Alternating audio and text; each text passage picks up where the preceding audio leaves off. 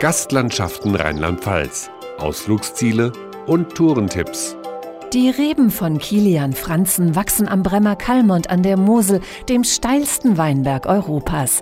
Weinlese bedeutet daher für ihn harte Handarbeit. In den Steillagen muss jede Traube mit der Schere abgeschnitten werden, in einen Eimer und dann mit der Hotte nach unten getragen werden.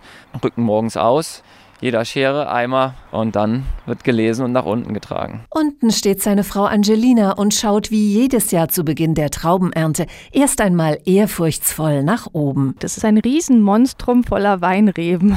Wenn man vor diesem Berg steht, dann ist es einfach umwerfend. Das ist einen fast schon erschlägt. Das ist ein Riesenweinberg, der einfach unfassbar steil ist. Wenn man drin steht, denkt man manchmal, man müsste sich besser anseilen und das werde ich auch ständig gefragt, ob wir uns anseilen oder anketten oder spezielle Schuhe haben. Aber uns Muselanern ist ja das eine Bein länger als das andere gegeben worden. Deshalb stehen wir eigentlich ganz gut im Hang. Aber auch in den anderen Weinregionen in Rheinland-Pfalz sind die Winzer jetzt in ihren Weinbergen unterwegs. Im Weingut Jürgen Hofmann im rheinhessischen Appenheim bedeutet Herbst Ausnahmezustand, verrät der Chef. Wir ticken dann komplett anders auf einmal, ne, wie so ein Schalter umlegen. Manchmal weiß man gar nicht, ob man jetzt Männlein oder Weiblein ist. Die Trauben reinbringen ist eins und dann bis sie gekeltert sind. Nach dem Keltern kommt der Saft in den Keller, das lässt man den Mostern absetzen, das vergärt man.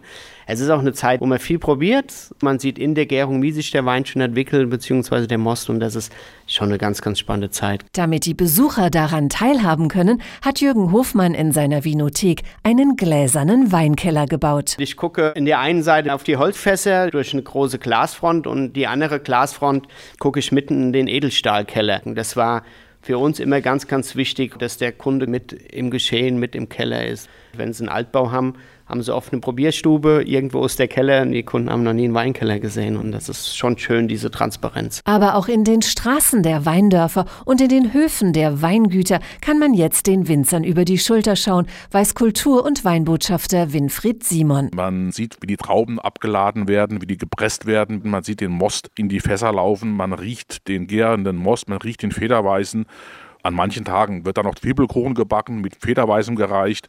Also im Herbst muss man an die Mosel kommen. Es ist eine Zeit für alle Sinne. Und damit ist es auch die spannendste Zeit für einen Kurzurlaub. Zum Beispiel im Weinhaus Fritz Walter im pfälzischen Niederhorbach. Hier sind Herbstgäste zu jeder Tageszeit ganz nah am Wein, versichert Hotelchef Eckhard Walter. Man wohnt beim Winzer am Weingut und bekommt mit, ob da morgens früh um sieben schon ein Traktor losfährt oder dass am Abend um 18 Uhr auch noch gearbeitet wird oder noch länger. Wenn die Gäste mit den Fahrrädern oder zu Fuß durch die Weinberge fahren gehen, dann sehen die, was da alles an äh, täglich sich verändert. Sie sehen, jetzt bin ich gestern die Tour gefahren, da war der Weinberg noch so und so, heute sieht er schon ganz anders aus, der Boden ist bearbeitet, das Laub ist kultiviert. Also die Leute realisieren schon, hier passiert täglich was. Wer noch tiefer in die Materie einsteigen möchte, kann an Weinbergwanderungen teilnehmen. Und auch die Weinbergführungen von Günter Schüler vom Weingut Fritz Walter sind immer spannend. Eigentlich habe ich ein grobes Konzept, was den Weg betrifft betrifft. Aber letztlich ist jede Führung etwas anders. Ich weiß nie, welches Publikum ich habe. Und man merkt dann ganz schnell, was die Teilnehmer für Interessen haben. Und dadurch, dass man in der Vielfalt von der Anpflanzung des Weines bis zu Weinen, die eben viele Jahre alt sind, alles draußen zeigen kann, ist das immer interessant. Das bestätigen auch die Teilnehmer. Das war ganz hervorragend, muss ich sagen. War wunderschönes Wetter. Ein ganz uriger Weinführer. Ich glaube, ich habe noch nie so eine Weinführung mitgemacht, wo man so schön mit dem Weinglas auch durch den Weinberg läuft und mal ab und zu ein paar Weine probieren kann. Mir hat es sehr gut gefallen, weil immer wieder mal so ein paar Dinge, wie tief die Wurzeln runtergehen oder die Bögen, die gespannt werden von den Trauben und eine wird dann abgeschnitten. Also ich fand es sehr interessant. Eigentlich trinke ich ja nur Wein und habe jetzt aber auch mal gelernt, was es so bedeutet, in den Weinreben zu sein und Weinreben hochzuziehen und wie aufwendig es doch ist, Weinreben gut zu züchten. Bei den Weinbergführungen lernen die Gäste auch viel über die Qualität der Weine. Für den neuen Jahrgang ist Rheinhessen-Winzer Jürgen Hofmann optimistisch. Die Beeren sind relativ klein, was sehr, sehr gut ist. Je kleiner die Beeren, desto mehr Beerenhaut hat man im Verhältnis, desto mehr mehr Aroma und Struktur kriegen, die Weine. Die Erträge sind moderat, was uns ja als Qualitätswind sehr freut. Wir brauchen da nicht ganz so viel Trauben wegzuschneiden.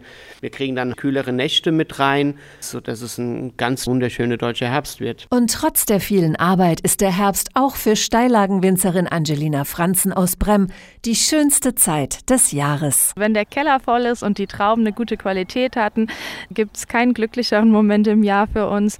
Und es ist magisch. Es ist kunterbunt. Die Farben sind von hellgrün zu dunkelgrün zu hellbraun, orange, rot.